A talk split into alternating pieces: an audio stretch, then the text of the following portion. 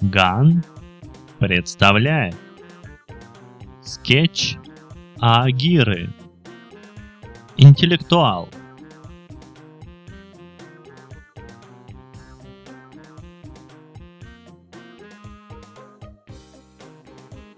«Как он там?» – спросила Тинка Катина Прат, заходя в библиотеку. «Нормально», – отвечал Ботов, не отрываясь от ноутбука. Как книжками по башке вдарило, так он ушами шмяк и в обморок. Финт ушами я не заказывал, он, честное слово, сам ими приданул. Я записал. Глянешь? Тинке было неинтересно смотреть, как Котов придает ушами, когда на него валится тонна книг. Может, стоило на него не 10 штук скинуть, а целый шкаф? Мечтательно закатил глаза ботом. Так, чтобы целиком завалило. Тогда бы ты не увидел, как он дергает ушами, зевком ответила Тинка и решила придумать другую тему для разговора, более интересную, чем уши Котова. Как он мыслит теперь? Да отлично мыслит Тин. Просыпается, встает, варит кофе, идет на работу, возвращается, смотрит телек, ужинает, ложится спать. Отлично мыслит, ага, с иронией повторила студентка. Как все мы, почти нормальная жизнь. Ты пропустил обед. Да не, он обедает на работе. Я про твой обед говорю, ты, чудилка. Да не, я тоже обедаю на работе, пробормотал Ботов, прошуршав ногой по брошенным под стол упаковкам из-под питания. Вредного для здоровья. Ушел в Котово, вернусь не скоро. Неудачно попыталась пошутить Тинка и извлекла из-под ног товарища по эксперименту обертку из-под печенья. Хм, это лучше, чем чипсы. С чего бы ты вздумал разнообразить свой рацион?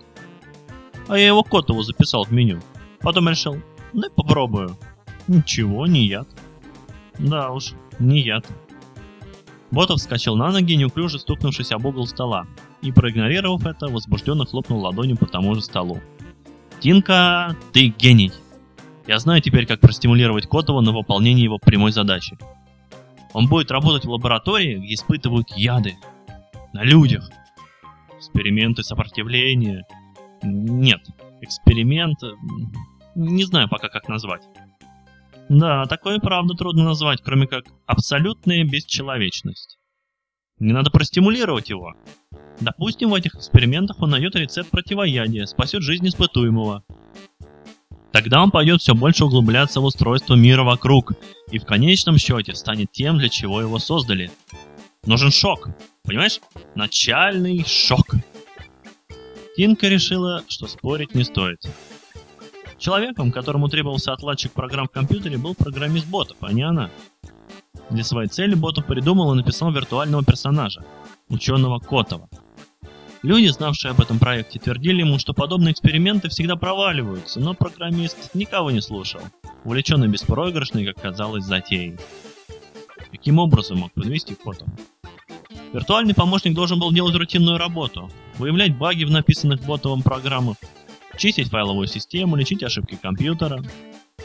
Идея Ботова была в том, чтобы сделать его ученым в лаборатории, поборником правды, порядка и справедливости, разумом, тянущимся к познанию и спасению виртуальной среды, которую принимал за реальный мир. Котов был не просто высокоинтеллектуальным существом, был как живой. Он не мог провалить эксперимент.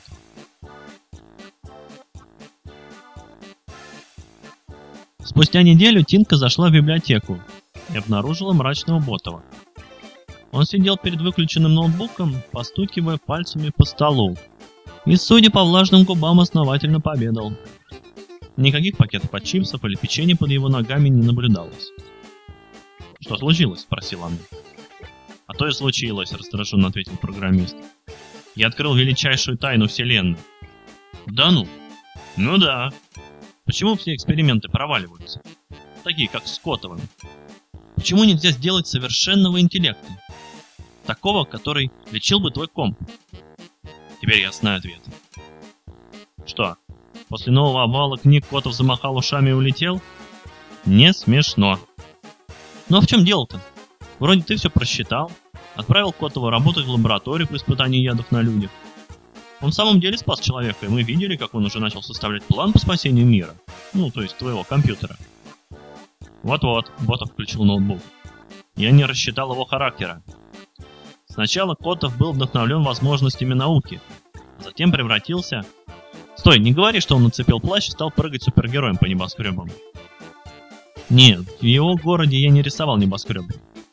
Там вообще середина 19 столетия по обстановке. А, ну тогда сел на коня, надел маску и бегал со шпагой по поездам.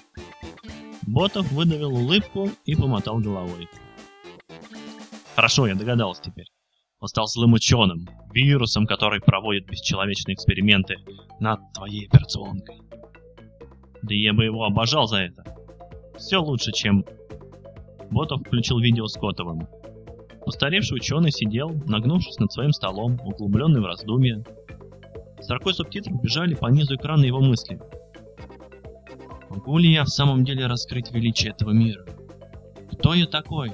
Червь ничтожный, копошащийся в земле, для которого небо недостижимо.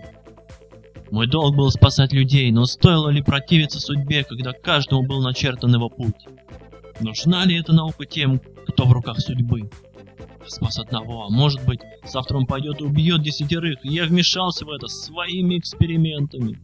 И так далее, в том же духе. Вот видишь, почему эксперименты всегда проваливались, мрачно заключил Ботом. Любой виртуальный тип рано или поздно углублялся в себя, начинал задумываться о мироустройстве и приходил неизбежно к выводу об отсутствии у него права выполнять возложенные на него обязанности.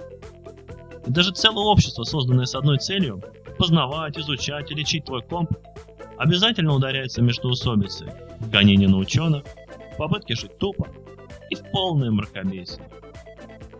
Такая у них мораль. Вы слушали скетч «Интеллектуал». Автор Агира. Читал Григорий Неделько.